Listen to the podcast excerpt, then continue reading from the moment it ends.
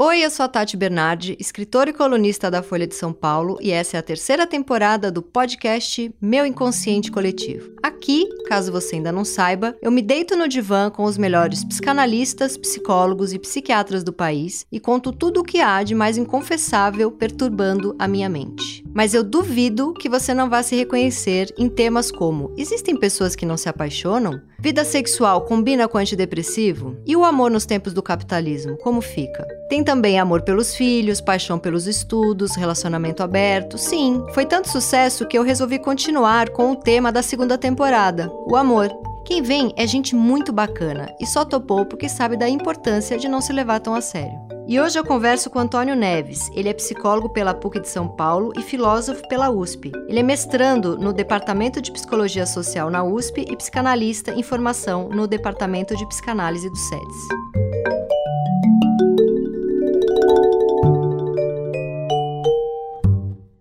Antônio, é, eu tenho acompanhado de muitas amigas e às vezes confesso que acontece comigo também, que estamos vivendo tempos de uma reclamação é, que se repete muitas vezes, que é tempos da falta de libido. Eu já me perguntei, e as minhas amigas também se perguntam, se isso é porque a gente está com um acúmulo bizarro de informações, a gente escuta um monte de podcast, e aí lê o jornal, aí tem a internet, aí tem o Instagram, e aí tem tudo que a gente tem que ler para parecer inteligente na, na, na, nos encontros com amigos, que eu espero que volte em breve, né? Porque ainda estamos numa pandemia. Mas tudo que a gente tem que ler para saber como cria um filho, mas tudo que a gente tem que ler para, enfim, não cometer um, é, um absurdo preconceituoso. Eu acho até que essa coisa que pegam muito no nosso pé de de cancelamento tem o seu lado positivo, porque eu falava um monte de besteira que eu aprendi só de 3, 4 anos para cá que, que a gente não deve falar.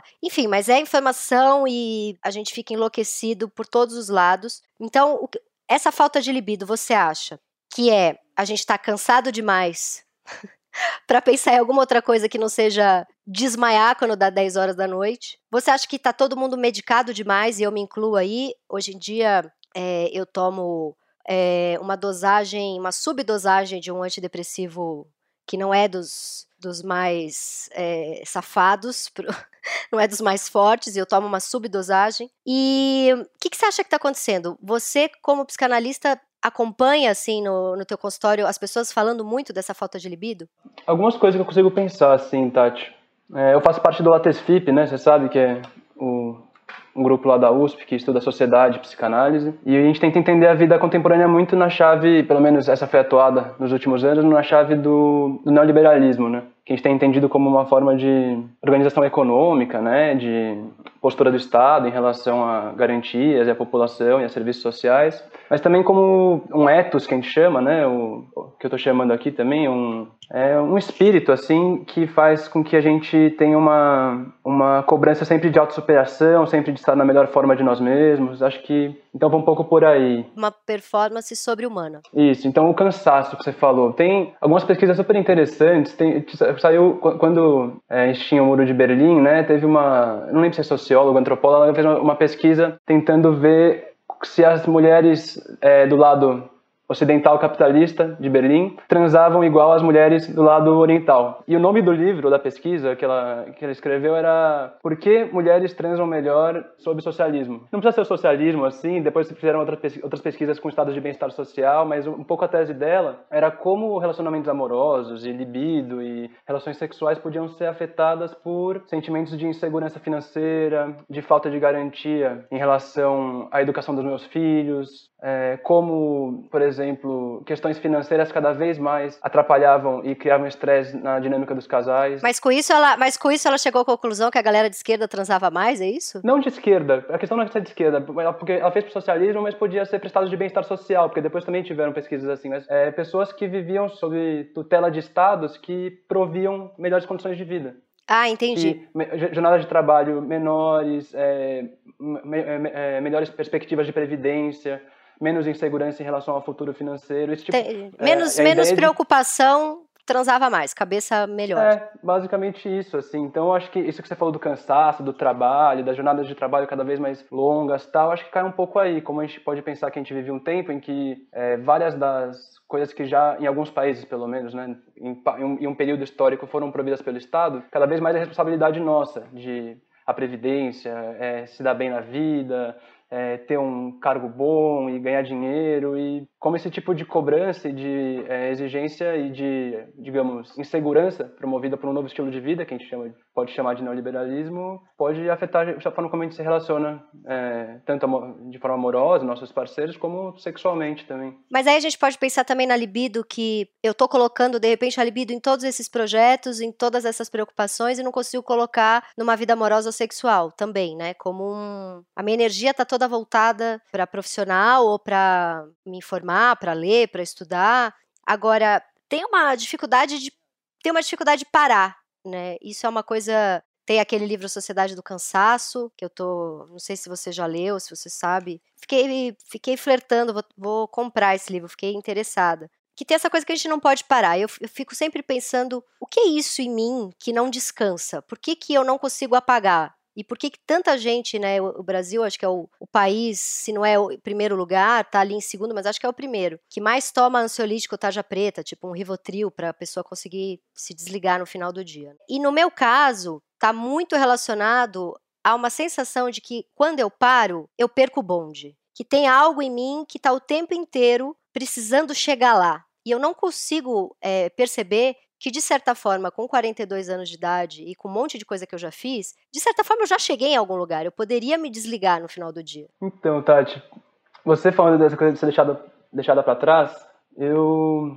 eu vi uma pesquisa que entrevistava alunos de medicina que tomavam remédios psiquiátricos para quem tem transtorno de déficit de atenção e hiperatividade, TDAH, né?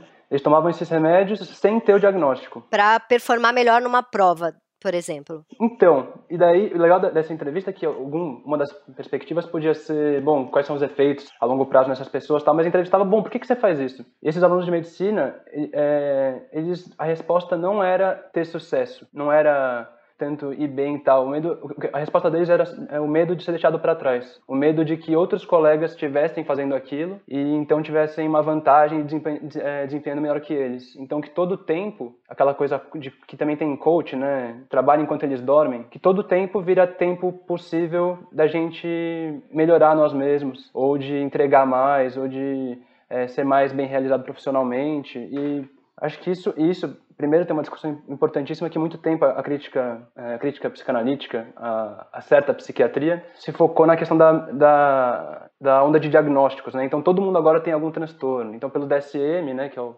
principal manual diagnóstico, todo mundo pode ser categorizado como tendo um dos transtornos listados ali no manual. E com isso agora, isso que eu te falei dos é, de estudantes de medicina que tomam remédio sem ter o transtorno, talvez a gente esteja vivendo agora uma época, a gente tenha que pensar isso criticamente, em que não é mais necessário nem ter o transtorno para você apelar a intervenções médicas e tecnologias psiquiátricas e farmacológicas para você explorar a si mesmo, né, digamos assim, ou para se fazer mais rentável, ou, ou mesmo para dar lucro para as empresas farmacêuticas. Né? Acho que daí tem, entra uma questão de, de grana né, aí.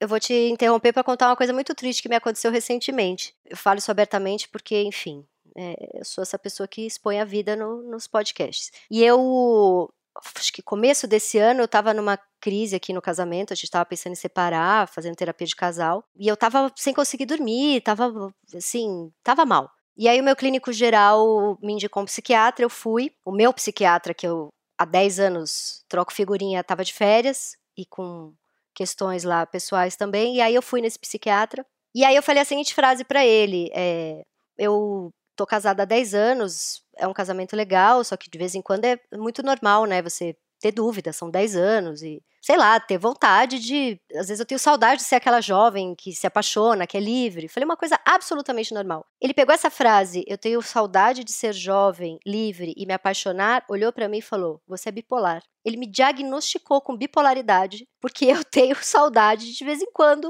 lembrar da minha vida com 25, 30 anos, solteira, jovem, me apaixonava, viajava, né? Que é a coisa assim, que acho que é mais humana impossível, né? E, a, e ele, me, ele me diagnosticou com uma bipolaridade lá, que agora não lembro se é a 1 ou se é a 2, que era mais leve. E ele falou: é, acho que você podia tomar um cheirinho de remédio para bipolaridade. Não precisa tomar, você não tem a bipolaridade grave, mas acho que um cheirinho, quase como se ele dissesse assim: Gata, para você ficar no quadradinho, para você ser uma mãe de família casada e aquietar a tua vontadezinha de ser jovem, livre sexualmente ativa e sei lá, e sonhar e fantasiar, é, enfim, para você caber na sociedade, toma um cheirinho aqui de remédio para bipolar. Ou seja, eu saí de lá sem saber mais o que, que era meu desejo e o que, que era doença, né?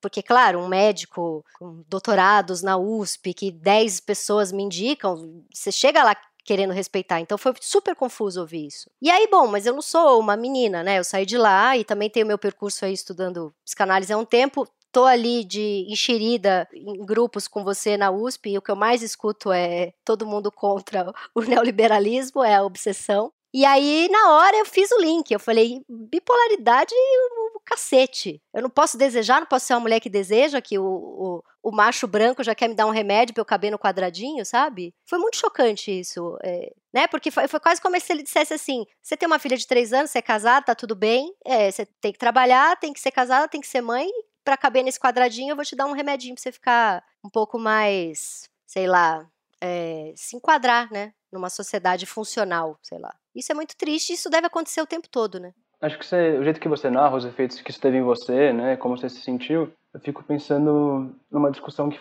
que é feita hoje, que quando a gente fala em psicopatologia hoje, a primeira coisa que vem a gente são diagnósticos, né? Então, é, a gente associa a psicopatologia a nosografia, nosologia, que é justamente a, a, classificação e a descrição de transtornos, síndromes e, doenças, né? Poder dar um nome a, a, esse mal. Só que, e daí talvez tenha relação né, com o tema que você falou, de relações, amor e tal, é, patologia tem a mesma raiz de, de, é, de outras palavras, né? Que é, que é, de paixão, que é de padecer, não é só de doença propriamente de, é, dita. E tem gente que acha que, e eu defendo essa posição também, que quando a gente vincula muito diretamente o mal-estar, essa coisa que você falou, né, essa fantasia, uma fantasia amorosa, uma uma angústia de estar tá vivo, uma um, um pensamento, um isso, um pensamento que não te deixa dormir à noite, uma coisa que você fica instigado, uma fagulha que te faz repensar se a forma como você organizou, organizou sua vida e suas relações é a mesma aquilo que você deseja. Quando a gente coloca isso como algo a ser categorizado, medicado e aquietado, eu concordo com você, a gente não está podendo ouvir o desejo. Então, uma, uma abordagem psicopatológica que mais, talvez mais é, orientada de forma psicanalítica, a gente poderia pensar justamente psicopatologia como tudo aquilo que tira a gente do nosso centro, ou para usar a metáfora do Freud, né, que faz com que a gente lembre que a gente não é senhor na, na nossa casa, que, puta, eu queria dormir, mas estou com aquela pessoa na cabeça, que inferno, eu queria estudar e trabalhar, mas uma música fica martelando. E quantas pessoas, assim, Quanta gente não se medica porque está sofrendo de amor, porque está apaixonado. Deve ter muita gente que acha que isso é. tá deprimido, tá doente. Confunde o patos da paixão com doença psiquiátrica, né? E pode virar doença, né? Quando o cara não consegue dormir de noites a fio, quando é, um pensamento obsessivo que é, impede qualquer atividade e tal, de fato a gente tem que é, poder pensar em intervenções clínicas e tal, mas eu acho que o, a, a descrição que você faz do que você viveu, né? Uma vivência ruim que você teve com esse psiquiatra, mas que não se deu espaço para que esse seu mal-estar, essa sua essa coisa que ficava que transbordava você tivesse um direcionamento que não fosse já o, de, de, de aquietar, de, de medicar, né? Isso que a gente falou. E você acha que a paixão daqui a pouco vai aparecer no DSM? Do jeito que a, a galera gosta de inventar doença para tudo? Nome de doença, remédio? Assim, é bom te lembrar que o Foucault fala disso, né? Que a nossa vida amorosa ela é objeto do logos, né? Objeto da razão e da, do conhecimento científico. Então, século XIX começa a se fazer a, a taxa de natalidade começa a ser uma preocupação. Então, a forma como as pessoas transavam ou não era algo é, estudado, é, algo pensado como política pública. Mas também não só isso. Acho que a questão da o Foucault fala na história da sexualidade, né? Que em algum momento do século XIX a, a sodomia, que eram as práticas homossexuais deixam de ser um ato recorrente para virar uma identidade na patologização e todos os problemas né, da, da homossexualidade. Então começa a ter um, um, um, interesse científico do Estado e das instituições em, você falou, né, do DSM colocar as patologias da paixão, mas já, já, já começa a ter essa, essa preocupação em regular as atividades sexuais. E no DSM a gente tem também, né, a ejaculação precoce, né, essa que me veio agora na cabeça. Assim, existem, a vida sexual já está ali é, pensada no DSM. Já está ali, verdade. Uhum. Anorgasmia. Qual que é essa? Anorgasmia. Ô, Latesfip, faltou a aula da anorgasmia, hein, Latesfip? Pelo amor de Deus. Não, eu sei, eu sei o que é anorgasmia porque tá, é a primeira coisa que aparece na, na bula do, dos, dos antidepressivos, que é uma dificuldade enorme de ter orgasmo. Você, alguns antidepressivos você fica totalmente sem libido. Outros você até tem libido, só que você desanima de transar porque você nunca tem um orgasmo. Esse é o, é o anorgasmia. Nossa, Tati, mas você fala disso, lembrei de uma história agora que, é, que me contaram que é um, um casal conhecidos, assim, mais velho, que estava passando por uma fase difícil, o cara, e começou a tomar um desses remédios que um dos efeitos colaterais era... Essa amiga. Essa mesma. Não, não tinha orgasmo de jeito nenhum. e daí, a, a, mulher dele, quando a gente tava, tava conversando sobre isso e tal, falou: Olha, mas se for para voltar do jeito que ele estava, eu prefiro que ele não tenha orgasmo o resto da vida. Ele tava muito pior antes.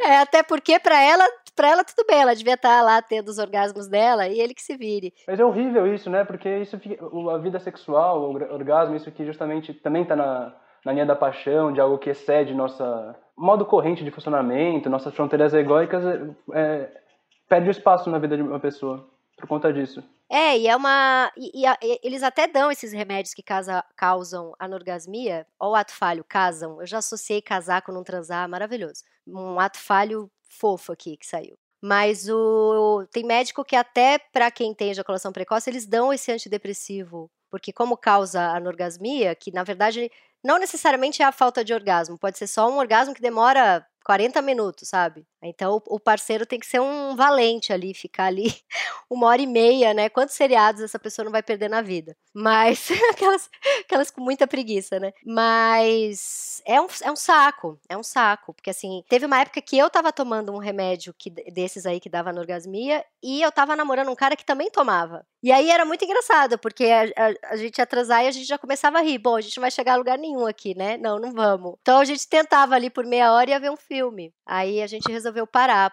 não o namoro, o remédio, né? Porque senão a gente ia é, e como é que foi, Tati, parar o remédio, poder voltar a transar com orgasmo? Eu, eu parei remédio e voltei várias vezes na vida, assim. A minha. Eu, até 10 anos atrás, eu adoro que a gente quer falar de. quer falar mal da psiquiatria, mas ela tem um fascínio, né?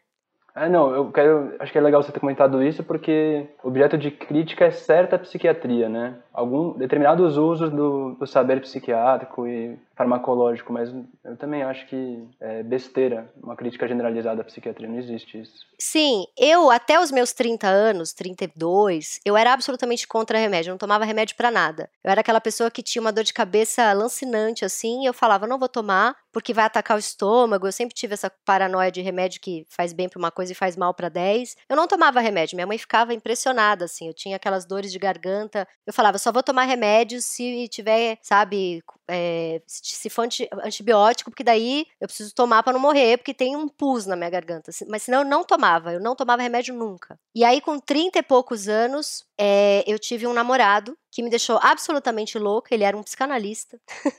um beijo aqui para ele, que eu sei que nos escuta. E, e ele era aquele tipo de pessoa: te amo, mulher da vida, não sinto nada por você, sei que tá louca. Isso 14 vezes por dia durante um ano. E eu fiquei completamente louca e a gente terminava, voltava, terminava. E eu já vinha de foi o começo de crise de pânico, assim. Eu pegava muito avião nessa época, passava muito mal, não sabia o que era, não tinha ideia o que era, só sabia que cada vez que eu fechava a porta de um avião, eu achava que eu ia morrer. E aí, na época, associado esse, essa ansiedade que esse namoro me dava com as viagens que eu tinha que fazer, foi a primeira vez na vida que eu topei me medicar e me deram um antidepressivo. E eu melhorei tanto, mas tanto, assim, é, conseguir trabalhar, conseguir viajar, conseguir fazer minhas coisas, conseguir pôr um fim na relação que tava. Eu tava pesando 46 quilos, assim, era uma coisa absurda. Eu tava. É, com, eu acho que eu tinha um pezinho para usar o, o, o, termo do psiquiatra que falou que eu tinha um pezinho na bipolaridade, eu acho que eu tinha um pezinho na anorexia nervosa, porque eu não conseguia comer, era magérrima. E, o, e o antidepressivo mudou a minha vida. Eu, eu passei a comer com prazer, eu passei a conseguir fazer as reuniões de trabalho que eu tinha que fazer sem achar que eu estava morrendo, desfalecendo no meio da rua. E aí foi que eu tomei, acho que durante um ano, parei, fiquei uns três anos sem, aí voltei a sentir isso, voltei a tomar, aí parei, fiquei mais uns anos sem. Então, ao longo da minha vida, eu parei e voltei umas cinco vezes. E sempre por essas crises de ansiedade generalizadas muito fortes, assim. Agora, o que eu, eu queria te falar com, disso tudo é que no momento em que eu paro, porque eu falei, como eu acalmava, eu conseguia comer com mais prazer, eu conseguia fazer as coisas um pouco mais concentrada. Mas eu principalmente a energia sexual e de conexão amorosa, ela ficava achatada, né? Os afetos ficam absolutamente achatados, assim. E então sempre todas as vezes em que eu parei foram vezes, foram momentos maravilhosos da minha vida de paixões, do sexo ser muito melhor, né? Agora, o que eu queria te falar é que você vê os termos que eu usei para falar quando eu experimentei um antidepressivo pela primeira vez. O quanto eu funcionei para pegar um avião e ir trabalhar. E me caiu a ficha há pouco tempo, quando eu comecei a estudar psicanálise de cinco anos para cá, por que que eu não, em vez de fazer terapia uma vez por semana, não fui fazer três, quatro vezes por semana para entender que angústia era essa de sair da cidade, de sair de perto da minha família, de entrar num avião, de estar num emprego novo, não, sabe? O remédio simplesmente calou tudo isso e eu funcionava igual um robozinho, ia lá e trabalhava. Então, é, é, exatamente o que você falou. Eu acho que não tem que generalizar a psiquiatria, o demônio, né? É, funcionar é importante às vezes também, né?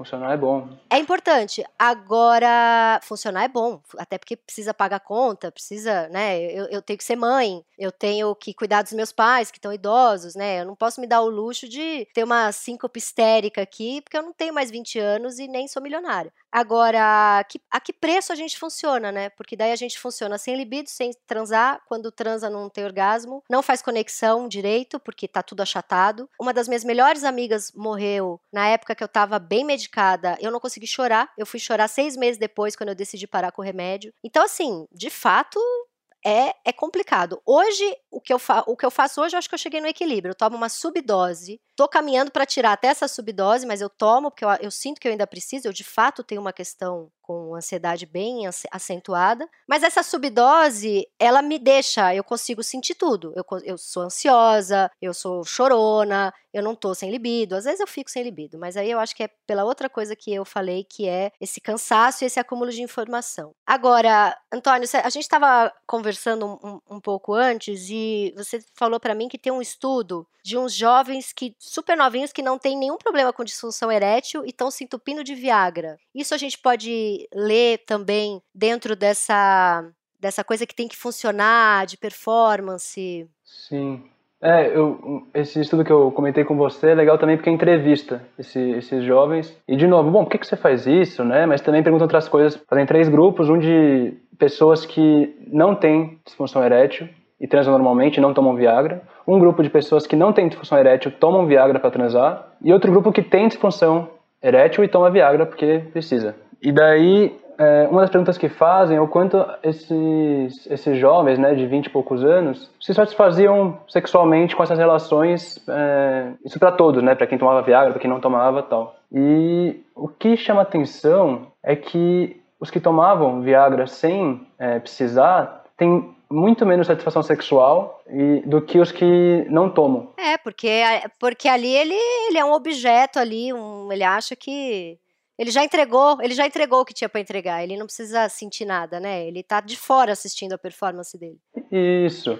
É, o que a gente pode pensar, tendo a pensar dessa forma, Tati, é que que tipo de sexo que você vai ter e que tipo de relação sexual você vai ter quando você tá indo pro encontro querendo ser esse esse fodão todo poderoso, vai?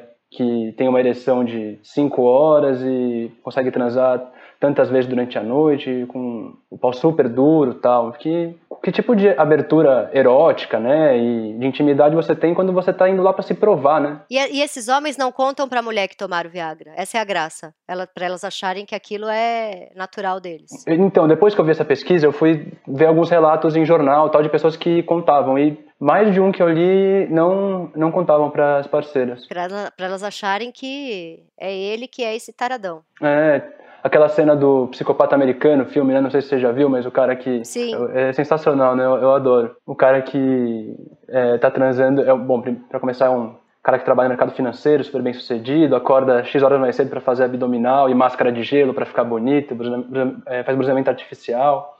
E daí ele transa olhando pro espelho e mostrando o muque para ele mesmo.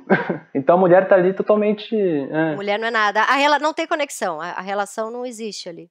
É, eu fico pensando que, talvez pensando em conceitos psicanalíticos, né? Talvez o interessante da relação sexual seja justamente quando ela lança a gente na, na intimidade, no tipo de, de relação que a gente tem ali com a pessoa, para um espaço que nos tira dessa, dessas defesas egóicas, assim, né? Nos, nos tira, é, que, que afrouxa esses ideais de realização que a gente tem, nossos, nossos ideais de eu, né? Nossas, tudo aquilo que a, gente, que, que a gente acha que a gente tem que ser, ou seja, pega essa imagem que a gente se apresenta muito forte diante do espelho e consegue torcer, dar uma maleabilidade. Eu, eu falando aqui, eu, você, trabalha com humor também, né? Eu tava naquela série Homens, do, do Porchat, sabe? Sei, sei. Eu acho que eu vi um ou dois episódios. Eu lembro que ele conversava com o próprio pau. Era bem engraçado. É, é sensacional. Eu, tem um personagem que eu não vou lembrar o nome, mas que é, ele teve a formação do, do, machão que precisa ser bom de cama e que e, e também é uma coisa homofóbica, assim, de ah não, é, tá coisa coisa de viado e cu, não, imagina que alguém vou deixar alguém mexer no meu cu, não sei o quê. E daí ele se apaixona por uma mulher, eles têm uma relação íntima, assim, é, e uma, uma abertura, assim, que ele nunca tinha sentido. E um dia ela na cama é, faz sexo oral no, no ânus dele.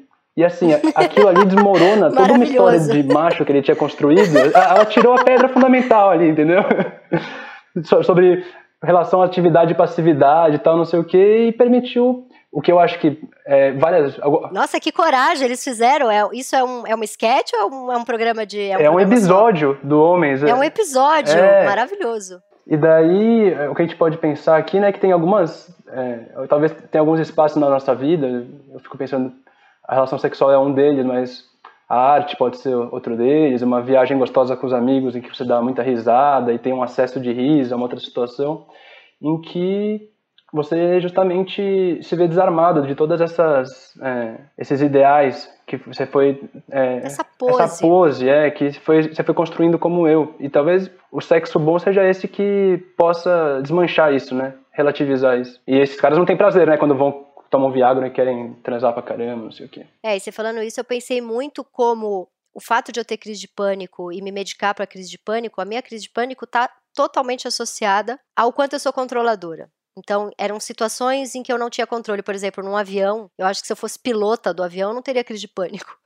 Sabe? Sempre a crise de pânico me dá em situações que eu não tenho controle. E aí eu me medico para não sentir a falta de controle. É quase como tomar um Viagra, né? É o medo de brochar é isso, é de perder perder algo que eu que eu preciso achar que sou eu, né? Que eu levei anos construindo como eu. Tanto que assim, a primeira crise de pânico que eu tive foi morando no Rio de Janeiro, que foi uma cidade que me desconstruiu absurdamente, porque eu tava há 30 anos. Eu sou uma paulistana, cínica, neurótica, com amigos em São Paulo. Aí você chega no Rio de Janeiro, você é a branquela esquisita. E eu demorei anos ali para pertencer à turma, para fazer amigos.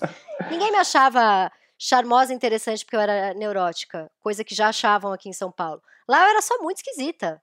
Como assim você tá angustiada? Vai tomar um banho de mar. E aí desconstruíram tanto o meu eu que eu comecei a ter crise de pânico. De fato, não à toa. É, na psicanálise a gente relaciona tanto a sexualidade também com a angústia, né? Porque essas experiências de, de queda das identidades, de, de ameaça do eu, em que isso que você falou, que a gente parece ver, ver se desmanchar tudo aquilo que a gente acredita que, que a gente é, pode ser transformadora e pode ser produtiva e pode ser, é isso, né, gostosa e, e pode fazer com que a gente sofra menos com essa carga toda de ser nós mesmos, a gente possa rir mais de nós mesmos, né? Mas também se for feito de uma forma muito violenta, em condições é, difíceis e de maior sensibilidade, o que a gente sente é ansiedade, é angústia, é pânico. Então a gente compreende, né? É, porque você tá literalmente pelado, né? Tá literalmente. Eu lembro de várias histórias. Você foi falando, eu lembrei de várias histórias. Eu lembrei de um cara que ficou um tempo assim. Era, eu era mais novinha. Ficou um tempo atrás de mim, querendo sair, me chamando para jantar. Aí, quando finalmente a gente saiu e a gente foi transar, ele broxou. E aí ele olhou para mim e falou: Agora a noite está completa, porque esse era o maior elogio que eu podia te fazer. Eu brochei de tão nervoso que eu tava de estar tá aqui. E eu achei isso tão lindo, me apaixonei na hora. Comecei a namorar com ele no dia. Porque ele brochou e falou: Ah, agora sim,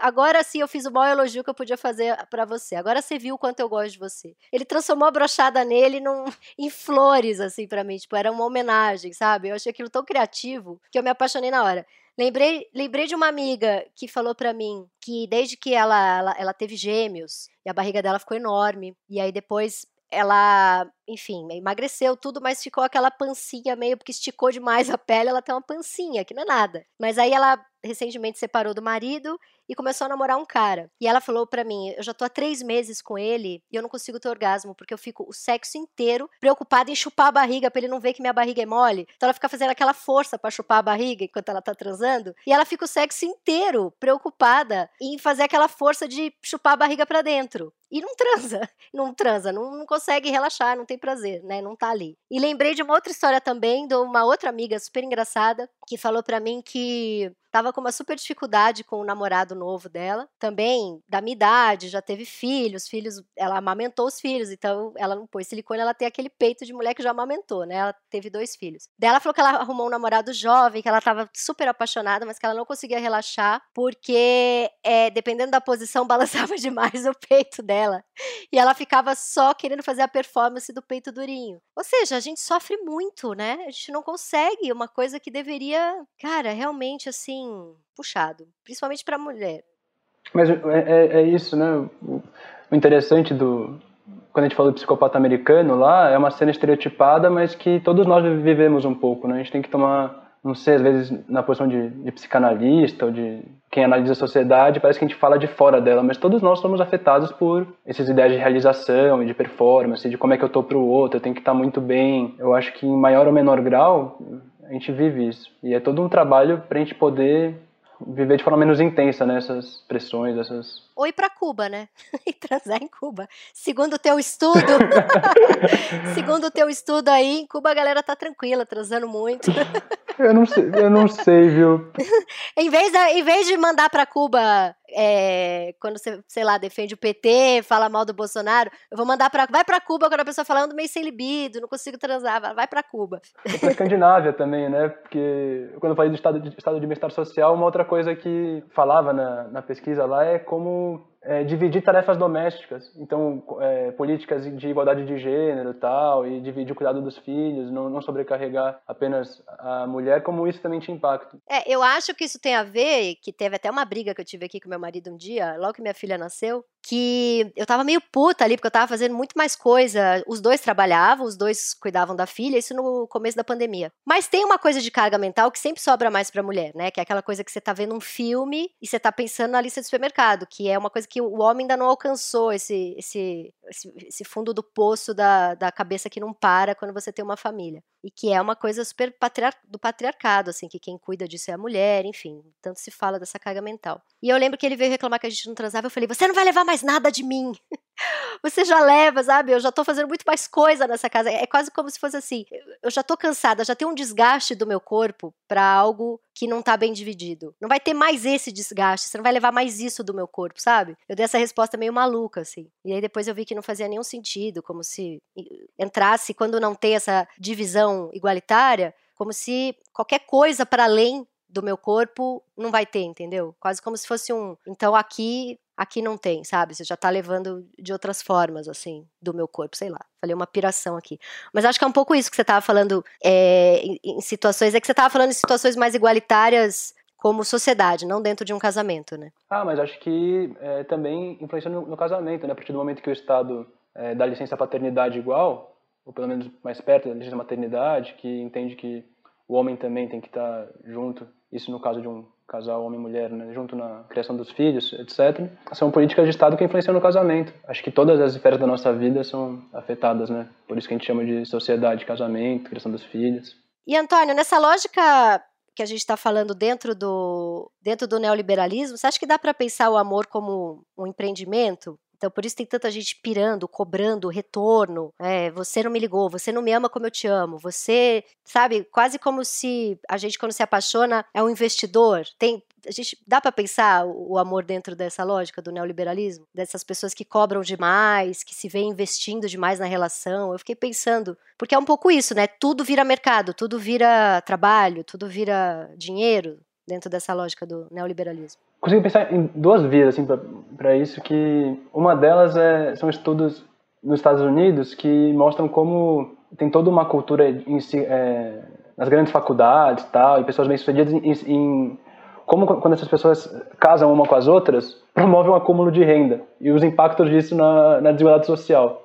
Então, uma esfera mais macro, assim, né, de pensar... Herdeiro que casa com família de herdeiro, que casa com outra família de herdeiro, isso é antigão, né? Isso. Ou as Ivy Leagues lá, as grandes faculdades, sabe? Que tem toda uma coisa de se casar com, entre isso, etc. Da outra parte, olha, Tati, vamos pensar junto aqui. É uma coisa que eu não sei se eu já pensei muito, mas eu. Eu fiquei pensando como que o, ciú, o, o ciúme, ele é muito. Porque agora, depois que eu fiz cinco aulas lá na USP, eu já estou me achando a expert de, de meter a, a a palavra neoliberalismo em qualquer coisa que eu falo, né? A pessoa faz três aulas e já. Mas eu comecei a pensar como o ciúme é uma coisa, né, de posse, de achar que você é dono, de que aquilo é uma empresa que você comprou, de que você é um sócio majoritário, sei lá. E como o amor podia ser uma coisa mais livre, né? Como de repente uma relação aberta, ela é muito assustadora justamente porque a gente está numa sociedade capitalista. Fica aí, fica essa pergunta no ar. é, é, o, o que eu consegui pensar assim é Bom, acho que não, não tem um modelo certo de relacionamento, né? Eu acho que não dá pra falar. É, tem, tem pessoas que vão se dar melhor e se dão melhor em um relacionamento fechado, outras que vão aberto a melhor modelo, etc, etc. Mas essa, essa coisa do neoliberalismo e, e o amor que você falou, pensei que muita gente usa aplicativo de, de paquera e mesmo rede social tal como é, tem, um, tem todo um portfólio, né, que as pessoas e a gente, a gente confessa um para os outros, né, tipo, puta, vou postar isso aqui porque isso aqui vai fazer sucesso com não sei quem, então tem todo uma, um molde da nossa imagem. É uma entrevista é... de emprego, transar virou uma entrevista de emprego. Olha é que metáfora boa, Tati, eu não tinha pensado nisso, mas acho que você, você pegou aí. Transar virou uma é. entrevista de emprego, da gente mostrar nossas qualidades e e daí ferrou, né? Porque fica muito gente, ruim. Gente, tem gente que paquera. Como é que chama aquele negócio que tá todo mundo? Eu, eu não tenho que você põe teu currículo. LinkedIn? É, o, o LinkedIn tenho, é... Sim, LinkedIn. LinkedIn. É LinkedIn, é isso. Insta Tinder, virou tudo Tinder. Sim, que loucura. Bom, Tati, então acabamos por hoje. Nos vemos semana que vem? Este foi o Meu Inconsciente Coletivo, o podcast para onde a sua neurose sempre vai querer voltar. Eu sou a Tati Bernardi e a edição de som é da Natália Silva. Os episódios do Meu Inconsciente Coletivo são publicados toda sexta-feira de manhã nos principais agregadores de podcast. Escute seu inconsciente e siga a gente para não perder nenhum programa.